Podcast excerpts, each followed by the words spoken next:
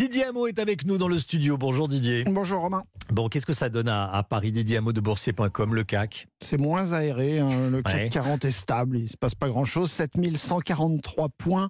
En attendant les nouvelles annonces des banques centrales, en particulier de la Réserve fédérale américaine, avec un nouveau discours de son patron ce soir, Jérôme Powell, qui est très bavard en ce moment. En bourse de Paris, après ses résultats, BNP Paribas monte quand même de 2%, 62 euros, aidé par un plan de rachat d'actions de 5 milliards d'euros. Ailleurs en Europe, c'est très hésitant. Francfort est stable, Bruxelles moins 0,1%, Madrid plus 0,2%, le CAC 40 donc inchangé, 7143 points. Didier Hameau de Boursier.com. Merci beaucoup Didier.